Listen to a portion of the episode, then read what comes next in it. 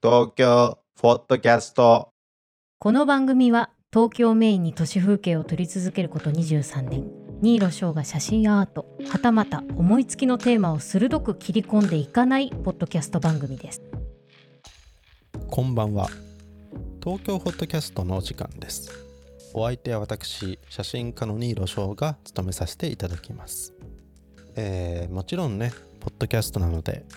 今聞いてる時間がお昼かもしれないし朝かもしれませんが今回は今収録している時間が22時22分ということで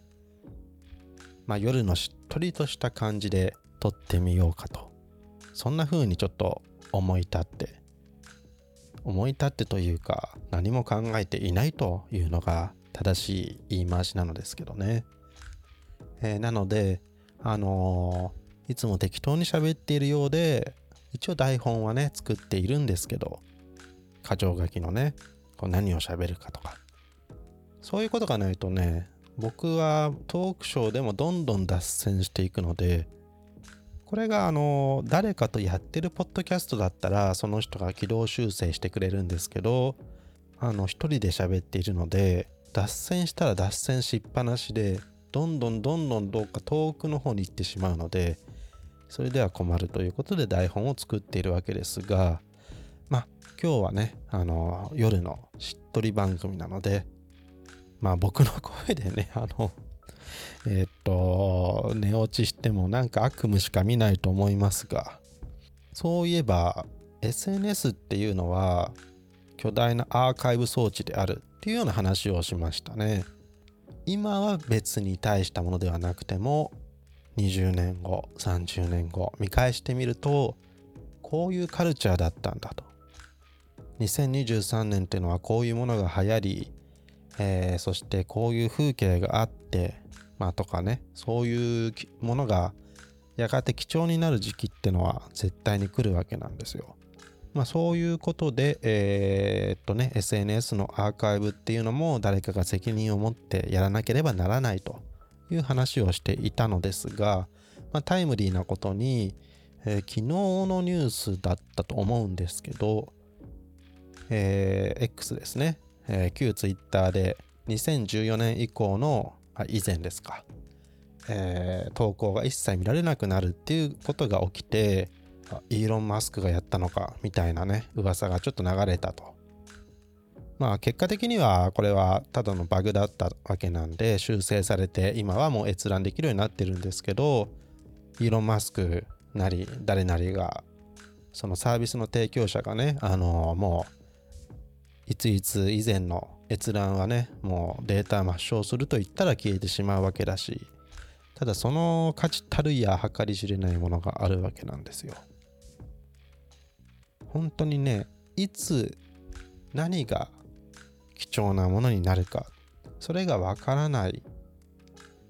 まあそんな予知能力があればそこだけ写真を撮ればいいわけなんですけどまあそういうことはねまあ残念ながらできないので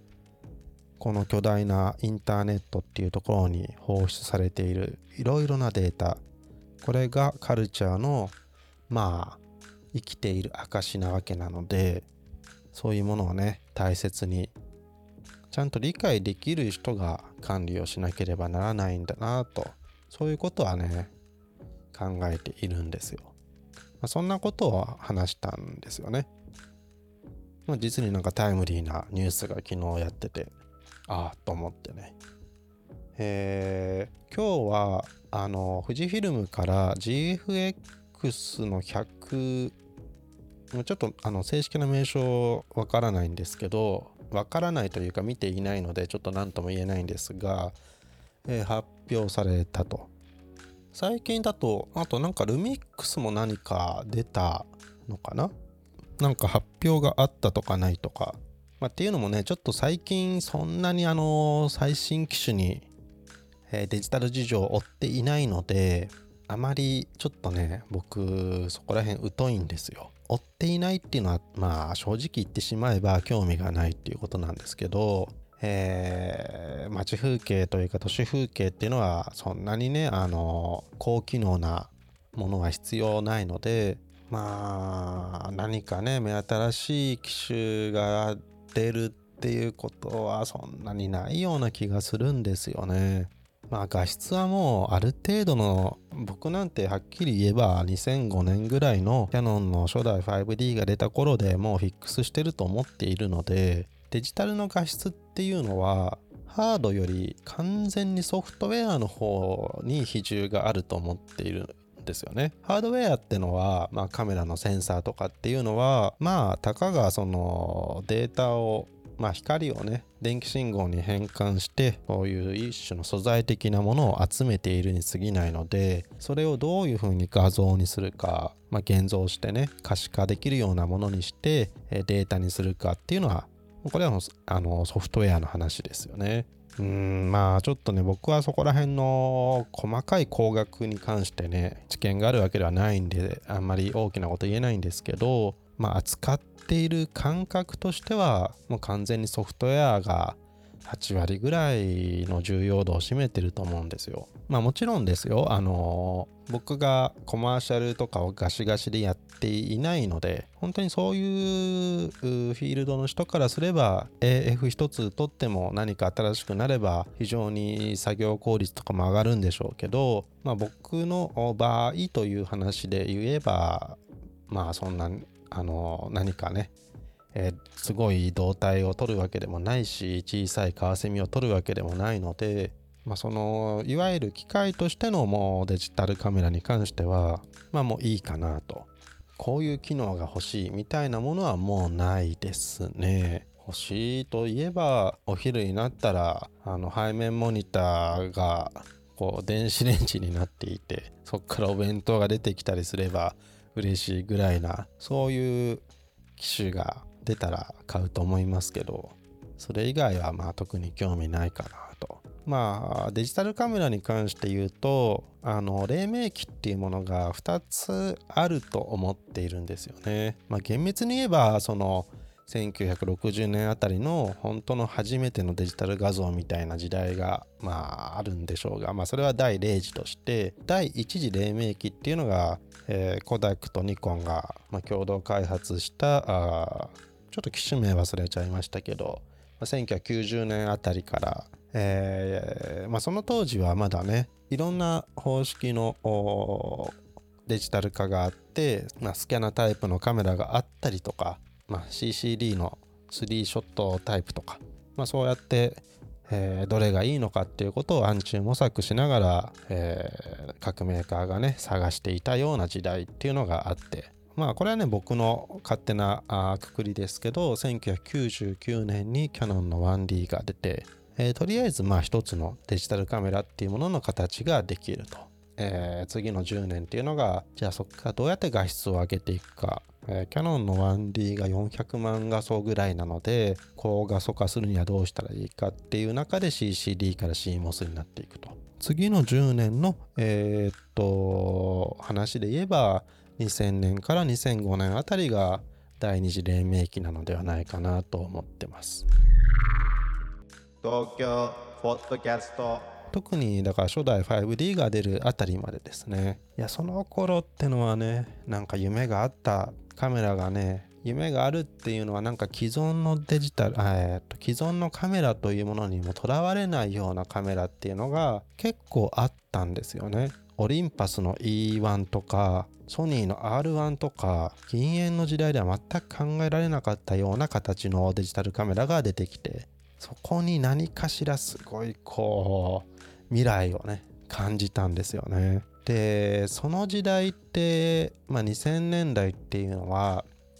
新しい機種が出るほどちゃんと目に見える形で画質のバージョンアップっていうか、まあ、進化が見えたんですよね。正直今見えないと思うんですよ。見えるって言ってる人は、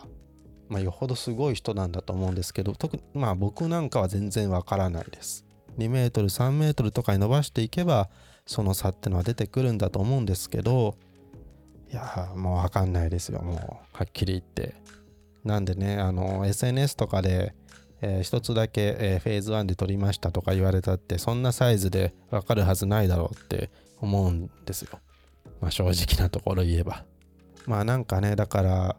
もちろんそのまあ今日発表された富士のカメラだって何か新しくなってるんでしょうけど、まあ、それよりもねソフトウェアの発達の方が僕はあの興味がすごいあるので、まあ、興味があるイコールそっちの方が、えー画質に与える影響っていうのは、えー比率がすごい大きいものがあると思っているので。そうね。なんか AF 周りとかも特にマニュアルフォーカス使ってるしとかっていう人間なのでまあ正直ね まあ役に立たないんですよ僕の話は。まあそれとまあ僕だけじゃないんですがじゃあ新しいデジタルの機種が出たから今まで絶対に取れなかったものが取れるようになったっていうような話もそんなにないと思うんですよ。まあ、そんなにないっていうか聞いたことないんでそんなのは。ここ最近。もうこのカメラが出たから撮れた写真。いやもしそういうのがあるならちょっと教えてほしいっていう。いやこれは別にあのなんかバカにしてるわけじゃなくて単純に本当に知りたいっていう話なんですけど。僕の中でデジタルが出てきたから撮れた写真っていう意味において、えー日本の写真家に、まあ、ちょっと限定して話すともうこれはね坂口智之さんの「ホーム」っていう写真集というか作品があるんですけど、まあ、これはねやっぱデジタルが出てきてフィルムではできなかったことをやったっていうような感じはすっごいありますね。まあ、坂口智之さんの「ホーム」っていうのはマーティン・パーが、えー2011年だったかなにえーとねベストフォトブックだからまああの優れた写真集30冊に選ばれた中の一冊なんですよ。まあ僕も初めて見た時は本当に衝撃を受けていや本当にまあ今でもね新品で買えるまあ多分もう本当にわずかな数しか残ってないと思うんですけど Amazon とかで新品で買えるとはもう言いますがいやめちゃくちゃいい写真集ですよね。というかね坂口智之さんは本当にねあの多彩な方でもっともっとね表に出てめちゃくちゃバリバリ売れまくってほしい人なんですけどまあ僕がリスペクトしてる、まあ、一世代ぐらい上の方なんですけどいや素晴らしいと本当にいい作品撮ってるなっていう。まあ、坂口さんに関してはあのホームページの方にね作品が載っているのでそちら見ていただければと思うんですけどホームに関しては、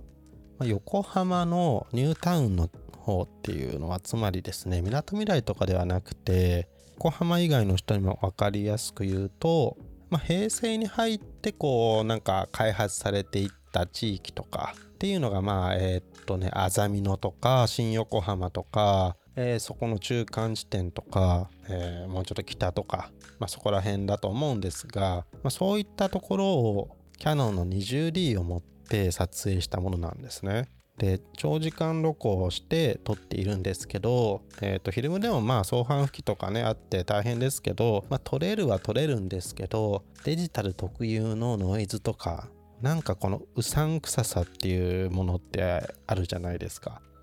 特にその 20D あたりの時代の夜景っていうのはどこか現実離れした感じの、えー画像なんですよね。でそれがなんというか地球人がどっか知らない未来の星に行って撮ってきたような僕のペタラポリスのシリーズじゃないんですけどそういった非現実感が溢れ出ている作品集なんですよ。本当にただ単に、まあ、その横浜の、えー民家を長時間録音して撮ったとか、えー駐車場の景色とかなんですけど頭ではわかるけどなんかとんでもない、遠い宇宙の彼方の違う星の風景のように感じられてしまうっていう。でそれが 20D で撮っているわけなんですよね。まあ別に何の機種でもいいんですけど 20D って言えば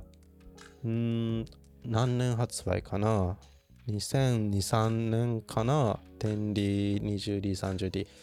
まあ2003、4年ぐらいだと思いますけどまあ坂口さんはそのホームっていうシリーズ。でこれはご本人から聞いた話なんですけど、えー、と三脚を、えーとね、自転車の後ろのね、えー荷台に乗せてくくりつけて。であとはカメラとレンズを持ってもう徘徊すると。でセットアップ的な、えーセットアップ的な撮影ではないので自分が好きに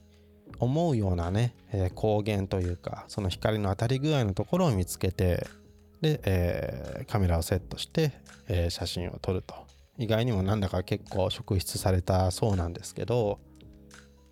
いやね本当にあのデジタルが出てきたから撮れる写真ってこういうもんなんだなっていう感じがねその当時初めて見た時2005年ぐらいだったかな。もうしたし今見てもそうなんですよ。デジタルだからできたっていう感じなんですよね。そのねホームってのを出した後板車板車ってありますよね。あの車のラッピングにこうちょっとこ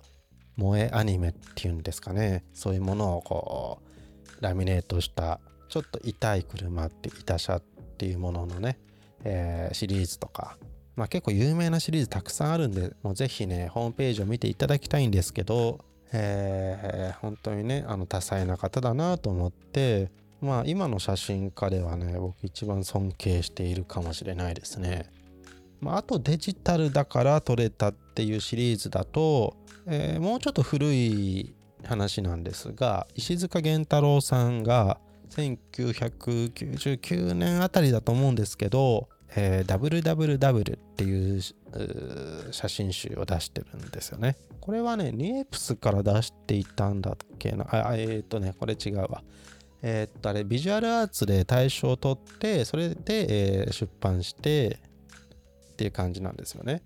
で、WWW ってのは、ワールドワイドワンダフルっていうものの略なんですけど、まあ、さっきから大体出てる2005年っていう時代でも、まあ、デジタルって写真なのみたいな論争があった時代よりももっと前なんですよ。その時にコンパクトデジカメ1台持って世界一周したっていうそんなあの写真集なんですね。で面白いことに画質が悪いので当然ねその99年のあのコンデジなんてのは、えー左と右のページで縦写真をね2つ撮ってそれで1枚に見せてるんですよ。そうやってまあデジタルデータの保管をしていると。まあ、1枚で撮っちゃうと画質が悪すぎるんでそうやって縦で撮って2枚こうねちょっとだけこうずらして撮ってるっていうだからその微妙なズレもねなんか味みたいになってるし1枚に見せかけてその左ページと右ページに時間のラグもあるわけなんですよね。それもねめちゃくちゃ面白いんですよ。まあそういう手法はまあ石塚源太郎さんが初めてじゃなくて田村翔英さんとかがね篠子でやっていたあの篠山紀信のね、え、篠ラマにもじったのか分かりませんけど田村マっていう田村翔英さんの、えー独自のオリジナルの、えーパノラマがあるんですけどだから本当にねあの表現っていうことに関して言えばもうカメラではないんですよね写真を作るものってのは。結局その撮り手の頭の中がどういう思考をしているか頭の中でどういう思考を作っているのかっていうところによってできるものなのでそれを具現化するに過ぎないカメラの性能ってのは、まあ、表現という世界の話で言えばあまりどうでもいいのかなって思っているわけなんですよ。まあ、もちろん僕自身がデジタルのねファインアートっていうかデジタルのねファインプリントとかも手掛けているので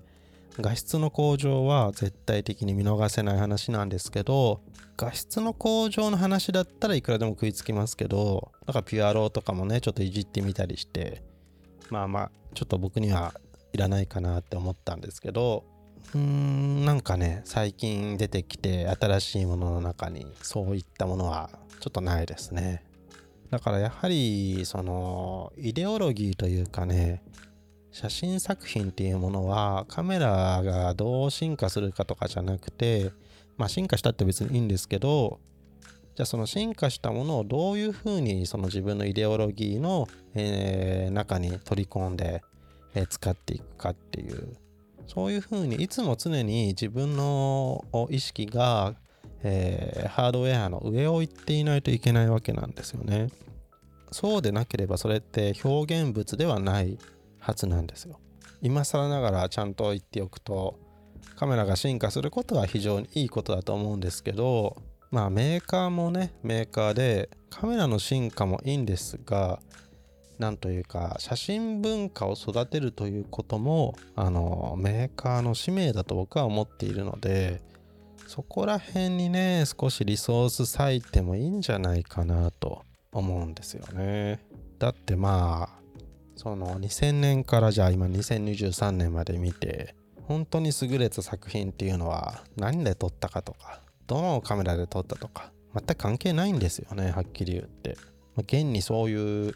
99年の健太郎さんの写真とか2005年の坂口さんのホームとかっていうものが存在しているので別に古いからいいとか言ってるわけじゃないんですけど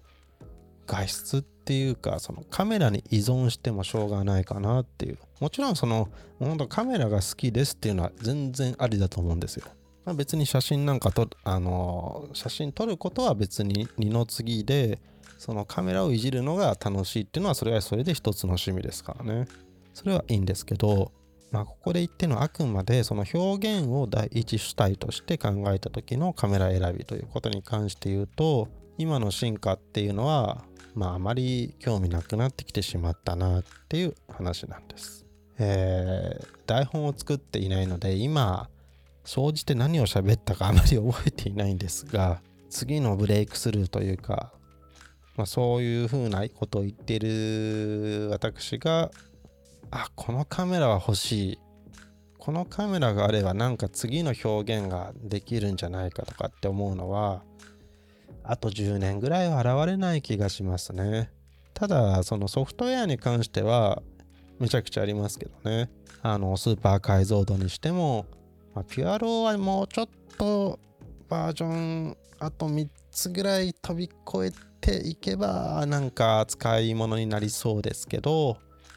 うんでもスーパー解像度だって結局元のあのローデータとの相性ってのがあるんですよ。っていうのもね結局スーパー解像度っていうもののアルゴリズムでその元のローデータに合わせてアルゴリズム変えることはまだできないので当然えー、相性の悪いローデータっていうのもあるし、まあ、僕がいろいろ研究というか調べた結果 D700 あたりがまあだからまあその後の D800 とかももちもともとねあの結構あるんでやる必要ないですからね。あの4倍の、えー、画質になるとしても画素数になるとしても。D700 はめちゃくちゃ相性いいです逆にエプソンの RD1 とかはあんまり相性良くないんですよね。本当はだからそのデモ細工とかも含めて、あのー、その技術、そのローデータに合わせたやり方のアルゴリズムを選べるようになっていけば、えー、結果として RD1 でも全然使えるようになると思うんですが、まだそこまでにはいっていないっていう感じなんですよね。いやなんか結局なんか今日ちょっと、えー、台本なし何喋ったかわからないんですが まあ、そういう会があってもいいんじゃないでしょうか。逆に皆さんはどういうカメラが欲しいですか？まあ個人的に夢を言えば、まあ、リコーのね GXR とかってあれ早すぎた名機だと思ってるんですよ。今の時代にまあ今でもちょっとねこの難しいとは思うんですけど GXR みたいな、えー、例えば今日は仕事に行くからえっ、と、フルサイズのユニットつけて、2470とか、で、背面モニターは、あちょっとこう、テザーするからとか、なんかそういう感じでちょっといろいろ組み合わせて、で、オフの日は、今日はちょっと中盤モードで行きたいから、中盤のユニットつけて、で、えー、例えばセンサーは、えー、モノクロの、えー、っと、専用機で、とかね。そのデモ細工がないようなセンサーにするとか、で、グリップ部もこう変えるとかっていうような自分好みにカスタムができちゃうようなカメラってのは、これがね、一番の理想形だと思うんですよ。まあね、あのなかなか難しいと思うんですけど、その万人にそれぞれになんかニーズに合ったようなカメラをカスタムでなんかこうできるような感じになるとなんかとてもいいんじゃないかなと。GXR だってあれもともともっとねあの想定していたユニットっていうのはたくさんあるんですよね、ま、発売には至らなかったユニットとして、えーその場でプリントアウトするとかそういうユニットもあったんですよね。まあ、確かそこら辺は田中長徳さんが、えー書いた GXR のムック本に全部出ていたはずなんですけどまあちょっとね今日は本当に雑談会ということで、えー夜のね、えー感じで。さあ皆さんそんなこんなで今宵もお別れの時間が参りました。またお会いいたしましょう。東京ポットキャストでした。